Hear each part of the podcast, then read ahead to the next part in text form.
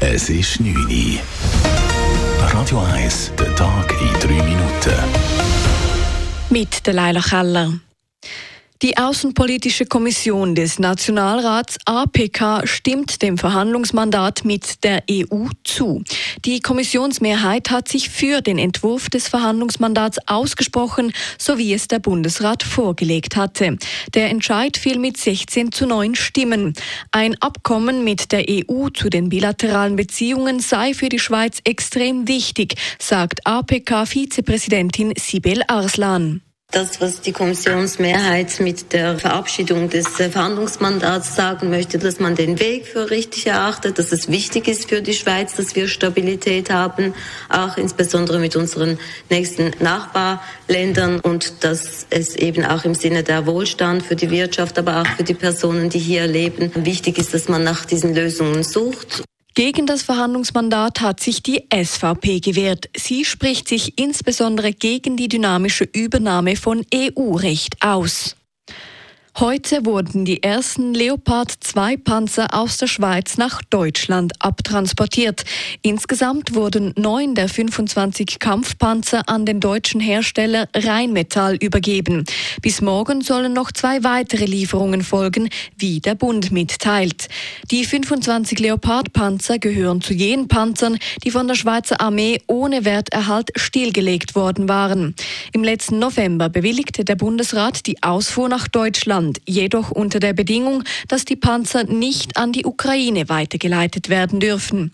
Die heutige Auslieferung ist die erste indirekte Schweizer Rüstungshilfe für Europa seit Ausbruch des Ukraine-Kriegs. Die Stadt Zürich zeigt sich enttäuscht über die Absage des EWZ Solarprojekts im Bündnerland.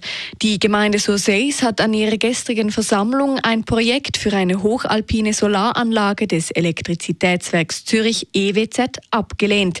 Dies sei sicher enttäuschend, sagt der zuständige Zürcher Stadtrat Michael Baumer. Klar bedauern wir natürlich den Entscheid. Wir haben auch viel Arbeit und Motivation beim EWZ in das Projekt gesteckt. Aber andererseits ist auch klar, dass man so ein Projekt nur mit der Bevölkerung kann umsetzen und entsprechend akzeptieren wir selbstverständlich den Entscheid. Schlussendlich sei das Nein weniger für die Zürcher, sondern vielmehr für die gesamte Schweizer Energiepolitik enttäuschend, sagt Baumer weiter. Es sei wichtig, dass in der Schweiz solche Energieprojekte umgesetzt werden, damit man weniger abhängig vom Ausland ist. Lara Gutberami holt sich ihren 42. Weltcupsieg. Die Tessinerin gewinnt den Riesenslalom im italienischen Kronplatz mit über einer Sekunde Vorsprung auf die Schwedin Sarah Hector und die Neuseeländerin Alice Robinson.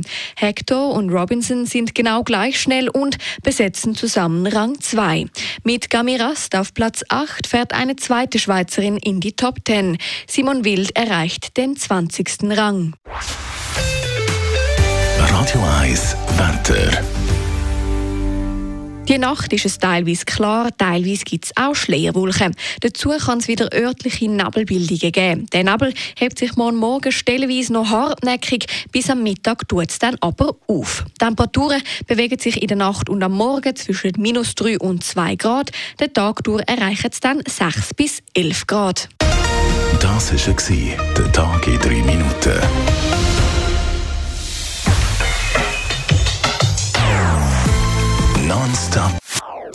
Das ist ein Radio 1 Podcast. Mehr Informationen auf radio1.ch.